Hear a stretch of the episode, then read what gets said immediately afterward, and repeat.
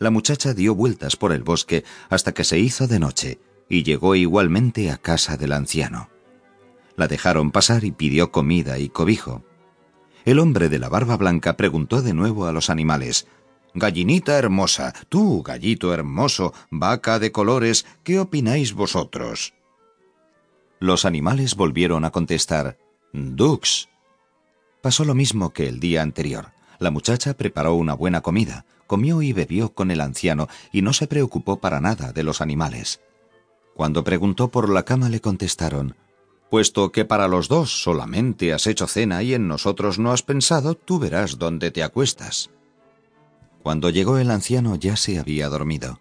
El viejo la observó meneando la cabeza y la hizo caer al sótano. A la tercera mañana le dijo el leñador a su mujer, Mándame a la pequeña con la comida. Siempre ha sido buena y obediente, y no se quedará dando vueltas por ahí como las pindongas de sus hermanas. La madre no quería y dijo, ¿Es que también voy a quedarme sin mi hija más querida? No te preocupes, dijo él, la muchacha no se perderá, es lista y juiciosa. Esta vez cogeré guisantes y los esparciré. Son más grandes que las lentejas y le mostrarán el camino. Pero cuando la muchacha salió con el cesto, las palomas del bosque tenían ya los guisantes en el buche y no supo a dónde dirigirse. Se angustió muchísimo pensando constantemente en el hambre que pasaría su padre y en lo que lloraría su madre si se perdía. Finalmente, cuando ya era de noche, divisó la lucecita, llegó a la casa del bosque y pidió amablemente si la dejaban pasar la noche allí. El hombre de la barba blanca preguntó de nuevo a sus animales Gallinita hermosa, tú, gallito hermoso, vaca de colores, ¿qué opináis vosotros? Dux, dijeron ellos. La muchacha se acercó a la estufa donde estaban echados los animales y acarició a la gallinita y al gallito, pasando su mano por las lisas plumas de colores y rascó suavemente a la vaca entre los cuernos. El anciano la mandó a hacer la cena y ella, después de haber preparado una buena sopa, puso la fuente en la mesa y dijo No puedo ponerme a cenar y dejar a estos animalitos sin nada. Afuera hay cosas en abundancia, así que primero me ocuparé de ellos salió y trajo cebada para el gallito y la gallinita y una buena brazada de heno bien oliente para la vaca. Que os aproveche, queridos animales, dijo, y si tenéis sed, también os daré un trago de agua fresca. Trajo pues un cubo lleno de agua, y el gallito y la gallinita, desde el borde, metían el pico y luego mantenían la cabeza en alto, tal como beben las aves, y la vaca de colores se echó también un buen trago. Cuando hubo dado de comer a los animales, la muchacha se sentó a la mesa con el anciano y comió lo que él había dejado.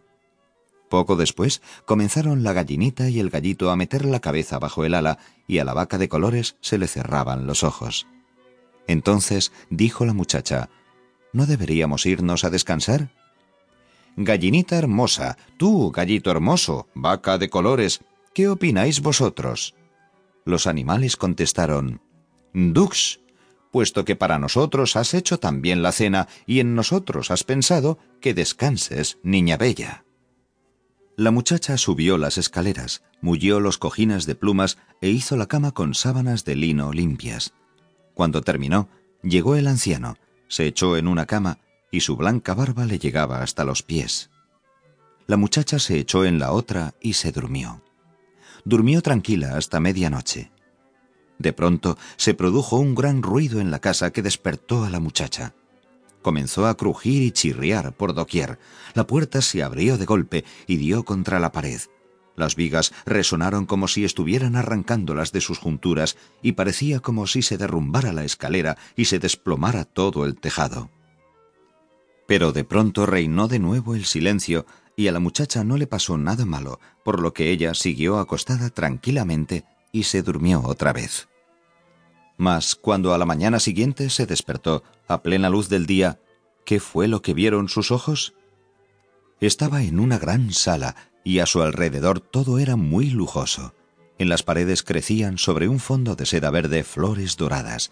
La cama era de marfil, el techo de terciopelo rojo y a su lado, en una silla, había un par de sandalias tejidas con perlas.